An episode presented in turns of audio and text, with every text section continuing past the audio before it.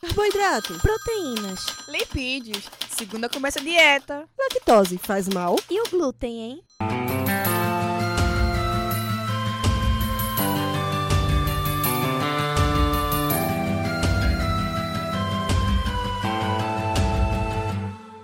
Começa agora mais um Alimenta Cast.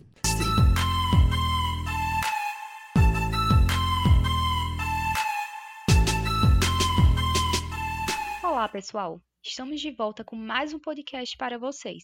E hoje a nossa convidada é a querida professora Lilian Caroline, que é nutricionista graduada pelo UFPE, especialista em nutrição clínica pelo programa de residência do Hospital das Clínicas da UFPE, mestre em nutrição em saúde pública também pela UFPE, professora da pós-graduação da Unifp e nutricionista clínica no Hospital São Sebastião, de Caruaru.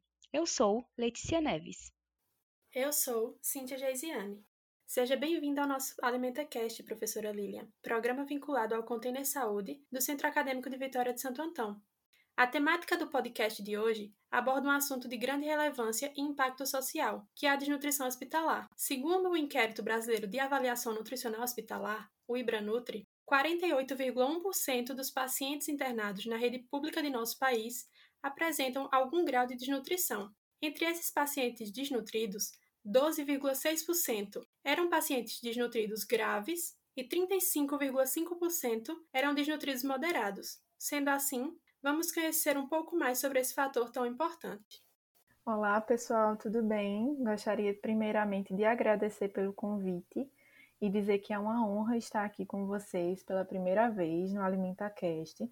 Gostaria de parabenizar né, a equipe pela iniciativa esse projeto super bacana.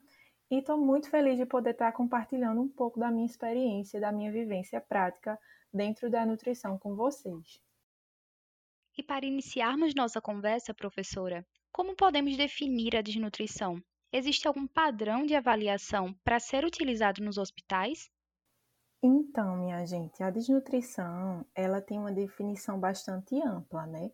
E ela não compreende somente aquele indivíduo que vai ter um IMC baixo, que vai ter esse índice de massa corporal reduzido, mas sim uma condição que é resultante da deficiência de nutrientes e que pode impactar de forma negativa na composição corporal do indivíduo, na sua funcionalidade e quando a gente pensa no ambiente hospitalar, principalmente no seu desfecho clínico. Então, como foi mencionado né, na introdução do AlimentaCast de hoje por Cíntia, a desnutrição hospitalar é uma condição frequente. E dentre as causas né, dessa desnutrição dentro dos nossos hospitais, principalmente os hospitais públicos, eu destaco a baixa ingestão alimentar. Então, o fato do paciente estar fora de casa, estar fora do seu contexto familiar, pode contribuir para a redução dessa ingestão alimentar a própria doença em si, que pode levar a uma falta de apetite, uma redução do apetite e, consequentemente, o paciente ter esse comprometimento da ingestão alimentar e, por conseguinte, do seu estado nutricional. Outra causa de desnutrição também é o catabolismo, né, promovido pela doença. Então, dependendo da doença de base do indivíduo, ele pode ter o aumento das suas necessidades energéticas e ainda eu dou ênfase também à idade avançada. Então, aquele indivíduo idoso, os pacientes idosos, eles são mais suscetíveis ao comprometimento do seu estado nutricional. E a outra questão né, que foi levantada em relação ao padrão de avaliação. Existem sim algumas recomendações né, dentro dos hospitais, e uma delas, que é recomendada até pela ASPEN, pela ESPEN, é a realização da triagem nutricional. Essa triagem ela deve ser realizada em até 48 horas após a admissão do paciente na unidade hospitalar. E o que é que é essa triagem, né? O que seria essa triagem nutricional? Na verdade, é um instrumento, é um questionário que aborda alguns fatores de risco para a desnutrição, como redução da ingestão alimentar, como eu comentei com vocês, perda ponderal involuntária, então se o paciente apresentou uma perda de peso prévia, que ele realmente perdeu peso sem realizar nada, nenhuma mudança na alimentação ou nenhuma dieta específica, ele vem perdendo peso de forma involuntária. Então, é essa perda de peso que a gente considera. Perda de funcionalidade também. Então, todos esses fatores, a depender do tipo da triagem, eles vão resultar em uma pontuação final. E essa pontuação final, ela vai classificar o indivíduo em risco nutricional ou desnutrido. Existem algumas triagens que já dão essa classificação, né? Do indivíduo desnutrido ou sob risco de desnutrição ou bem nutrido. Existem algumas que já dão essa classificação ou sem risco nutricional. Diante da presença do risco nutricional, o paciente ele vai ser direcionado para a realização de uma avaliação nutricional completa, né? Que é aquela avaliação antropométrica que a gente realiza de peso, altura, cálculo do IMC, realização de medidas de circunferência também, de dobras cutâneas, tudo isso vai depender do protocolo do serviço, do protocolo de avaliação nutricional estabelecido pelo serviço hospitalar. E caso o paciente não apresente risco, é, quando essa triagem ela pontua como paciente sem risco nutricional, ela vai ser realizada novamente a cada sete dias, que é o que a gente chama de retriagem enquanto o paciente estiver hospitalizado. Se na próxima semana eu realizei a triagem nutricional com meu paciente e de repente ele mudou a condição dele para risco nutricional, então realmente a situação dele durante o internamento mudou aquela condição inicial, né? Ele pode ter chegado sem risco e ao longo do internamento ou reduziu a ingestão alimentar ou piorou do ponto de vista da doença e, consequentemente, também evoluiu para um paciente em risco nutricional. Quanto aos tipos de triagem, né, nós temos diversos tipos já validados na literatura. Nós temos a NRS 2002, por exemplo, que é uma das mais utilizadas e que serve tanto para triar pacientes adultos quanto pacientes idosos. Nós temos a mini avaliação nutricional, que é a MAN, que é específica para o público idoso, né, e que ela tem questionamentos específicos para o paciente idoso. Nós temos o Nutric Score, que é para paciente crítico, que é bem específica para esse público. Para criança, nós temos a Strong Kids e várias outras triagens, e vai caber ao serviço adaptar, utilizar, né, na verdade, aquela triagem que mais se adequa ao público que ele recebe. Então, de um modo geral, é isso em relação a essa primeira questão. Após a identificação do processo de desnutrição, quais medidas são tomadas? Algum protocolo específico é utilizado? Então, né, dando continuidade à nossa linha de pensamento, após a realização da triagem, a gente viu que tem a avaliação do estado nutricional e após isso serão calculadas as necessidades nutricionais considerando não somente o estado nutricional do indivíduo, mas também a doença de base. Né? A gente sabe que dependendo da doença, como já foi comentado também, o indivíduo pode ter esse aumento das suas necessidades nutricionais. Então, é importante a gente considerar esses dois fatores no momento do cálculo dessas necessidades. E quando a gente pensa no indivíduo desnutrido, é, é importante a gente lembrar que esse indivíduo ele vai se beneficiar de uma dieta mais hipercalórica e mais hiperproteica, né, visando essa recuperação do seu estado nutricional. Nós vimos né, que a triagem ela deve ser realizada em até 48 horas após a admissão hospitalar. E por que, né, que a gente precisa realizar essa triagem nesse curto período de tempo? Quando a gente pensa em paciente crítico, a literatura ela também fala que essa triagem ela deve ser realizada até pelo menos 24 horas, então dá um período ainda mais curtinho para a gente fazer esse tipo de aplicação desse instrumento. E a gente precisa identificar esse risco de forma precoce para intervir também de forma precoce, visando recuperar de forma breve esse estado nutricional, seja a partir de uma suplementação oral, ou seja, quando esse paciente tem uma ingestão por via oral deficiente, quando essa ingestão é um pouco menor que 70% daquelas necessidades nutricionais que a gente estimou, ou de repente, através de uma terapia nutricional enteral, é outra alternativa que temos quando essa ingestão por via oral ela é inferior a 60%, ou quando o paciente tem alguma contraindicação da via oral, por exemplo, tem um risco de broncoaspiração muito grande, é um paciente que foi sequelado de um AVC e perdeu funcionalidade para deglutição.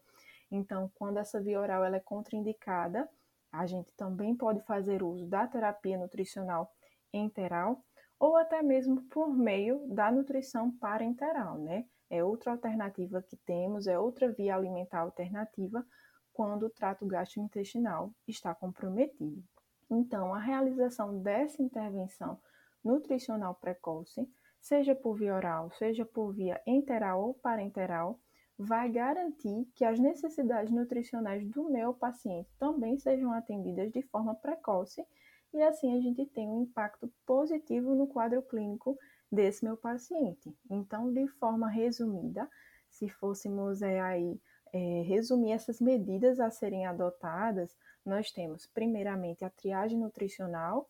Se o paciente deu risco nutricional, partimos para a avaliação do estado nutricional que é a avaliação do estado nutricional. Quem vai me dar de fato o diagnóstico se o meu paciente é desnutrido, se o meu paciente é eutrófico, se o meu paciente é obeso. Então, dependendo desse diagnóstico nutricional, eu vou estabelecer as necessidades nutricionais do meu paciente e verificar qual é o tipo de intervenção adequada, se é por via oral, por via enteral ou parenteral, lembrando que o mais precocemente possível para a gente poder trazer benefícios tanto a curto quanto a médio e longo prazo. Professora, quais as consequências caso o paciente seja cometido pelo declínio do seu estado nutricional? E quais os impactos da desnutrição em relação aos serviços de saúde? Por exemplo, existe uma maior taxa de internamento e, consequentemente, de custos? É uma ótima pergunta, Letícia. E é importante a gente lembrar que existem sim consequências e que essas consequências elas são amplas. E essas consequências vão impactar tanto no contexto do paciente, tanto no contexto individual, quanto de forma mais global também para o serviço de saúde que está ali abarcando aquele paciente. Então, para o paciente em si, a desnutrição ela vai promover redução das imunoglobulinas, que leva esse paciente a ter um comprometimento do seu sistema imunológico, do seu sistema de defesa e, consequentemente, esse paciente ele vai ter o maior risco de adquirir uma infecção dentro do hospital, certo? É importante a gente lembrar também que a desnutrição ela aumenta o risco de lesão por pressão, principalmente quando a gente pensa naquele paciente que está acamado.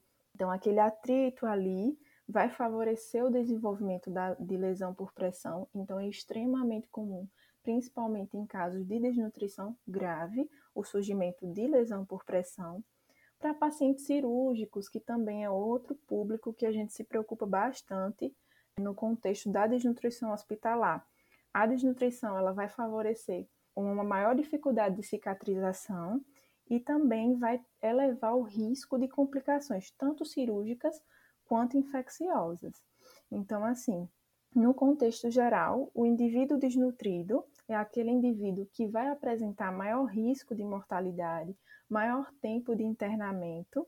É, de uma forma assim bem breve e curiosa, a gente conseguiu realizar um, um pequeno estudo lá no hospital onde eu trabalho e nós realmente conseguimos chegar nesses resultados, né, que estudos maiores demonstram que os pacientes em risco de desnutrição ou já desnutridos têm, de fato, esse maior risco de mortalidade e esse maior tempo de internamento. Então, quando a gente pensa em tempo de internamento, é, a gente pensa também nos custos relacionados à hospitalização. Então, por exemplo, se o indivíduo está internado e desenvolve ali durante o internamento uma lesão por pressão, então maior serão os custos com curativos para serem realizados ali naquela lesão. Por exemplo, se o indivíduo já está ali num pós-cirúrgico e desenvolve uma infecção secundária, então, vai passar mais tempo internado para realizar um tratamento com antibiótico, vai começar um novo esquema de antibiótico. Então, tudo isso vai elevar o custo dentro da unidade hospitalar. Então, por todos esses fatores, né, tanto na, na forma isolada do paciente, quanto de aspecto mais geral, para o serviço de saúde, a desnutrição ela é extremamente preocupante. Então, por isso que a gente tem que se preocupar com o paciente desde o momento da admissão hospitalar para poder intervir de forma precoce e minimizar e até mesmo evitar essas complicações, essas consequências associadas à desnutrição. Professora, pela sua experiência, quais são os maiores desafios que permeiam essa desnutrição e o que está sendo ou pode ser usado para melhorar esse cenário? Então, Cíntia, eu acredito que os maiores desafios, pensando no ambiente hospitalar, estão relacionados à identificação precoce da desnutrição, né? Então, o estabelecimento de protocolos, de ferramentas de triagem, dependendo do hospital, a gente sabe que ainda não existem protocolos em todos estabelecidos, então termina dificultando um pouco essa identificação precoce e, consequentemente, essa intervenção precoce, como a gente já discutiu. E por isso eu destaco né, a importância de nós, como nutricionistas que estamos aí chegando nos serviços de saúde, promover o estabelecimento desses protocolos de triagem e também de avaliação nutricional. E eu também destaco a importância de nós como profissionais dentro da equipe multi, né? Então é o nutricionista de fato quem tem esse olhar mais crítico sobre o estado nutricional do paciente.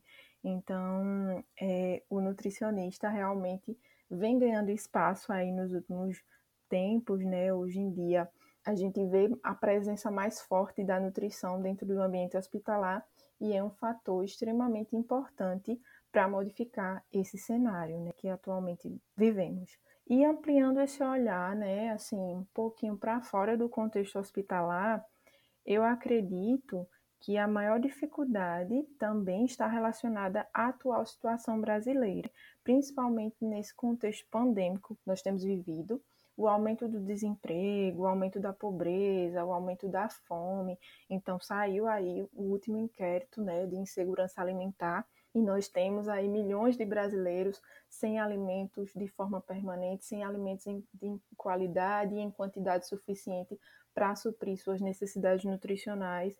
Então, essa questão social é um fator de bastante impacto e por que, que a gente tem que pensar nessas questões sociais, né? Porque nós somos nutricionistas, então temos esse olhar que vai muito além do contexto hospitalar. Temos também que nos preocupar com essas questões sociais, porque muitas vezes o paciente já chega para a gente desnutrido. Então, ele já chega no serviço hospitalar já com algum grau de desnutrição, como foi citado aqui no começo, ou já em risco de desnutrir.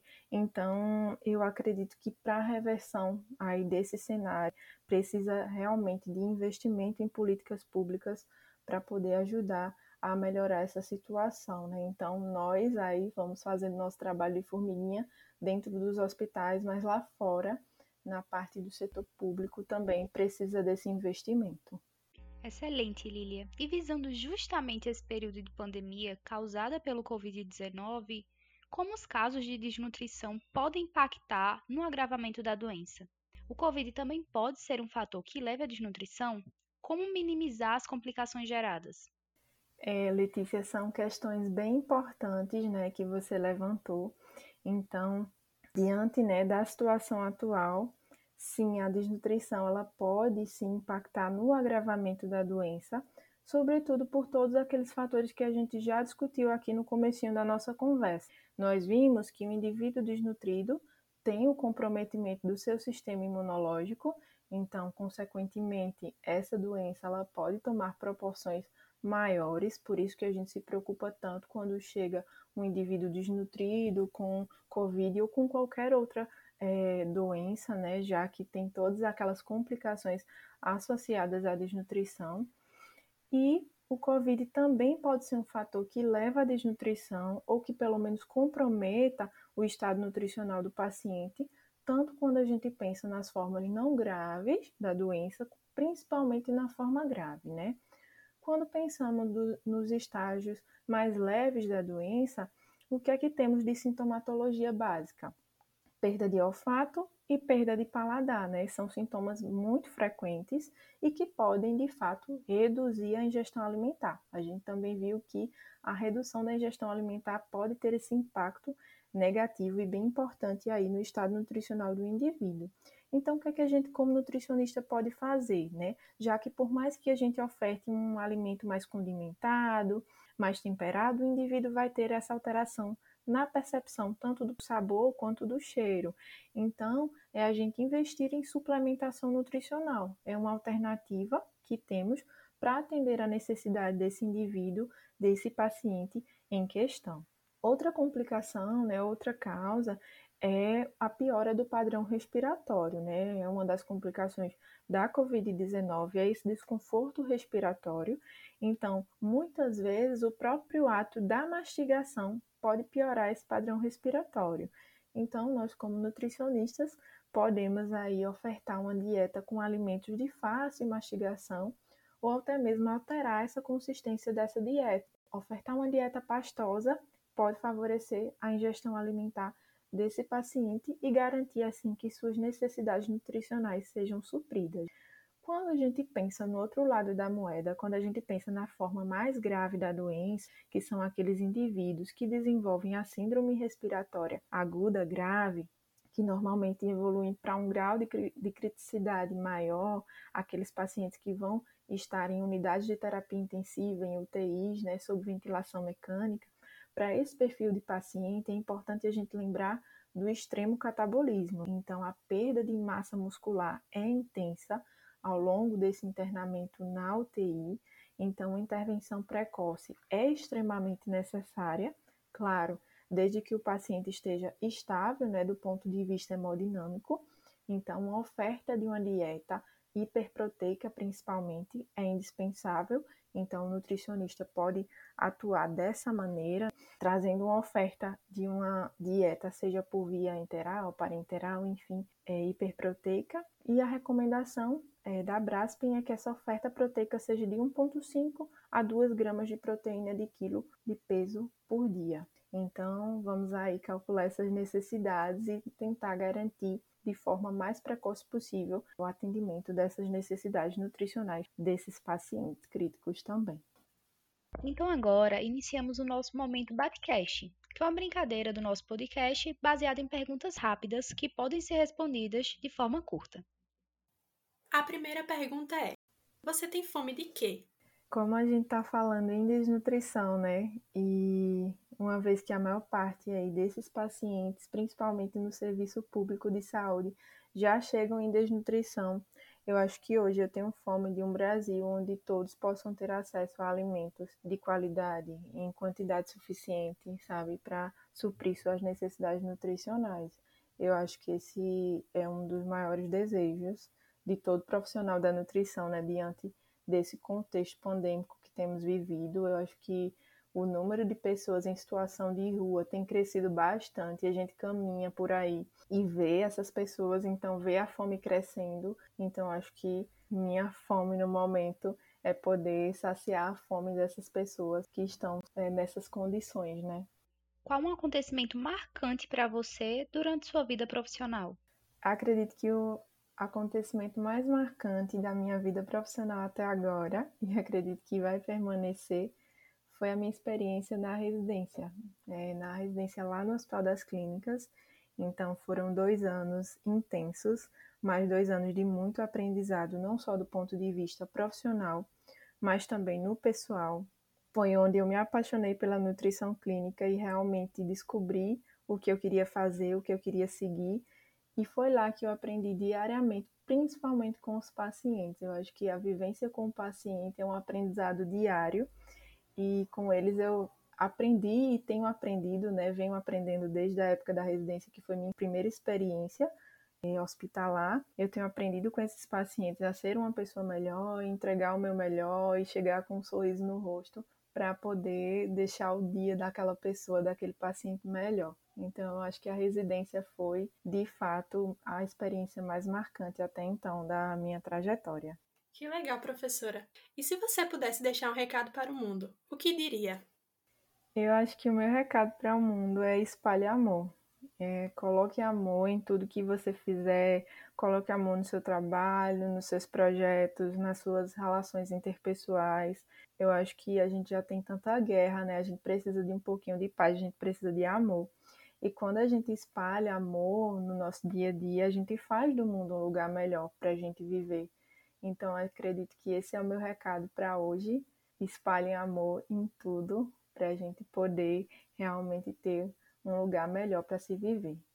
E agora, queremos agradecer a presença da nossa querida convidada, que norteará esse podcast tão valioso. E também queremos agradecer a você que nos escuta. Se cuide, siga-nos nas redes sociais, arroba AlimentaCast e arroba Container Saúde. Até o próximo AlimentaCast.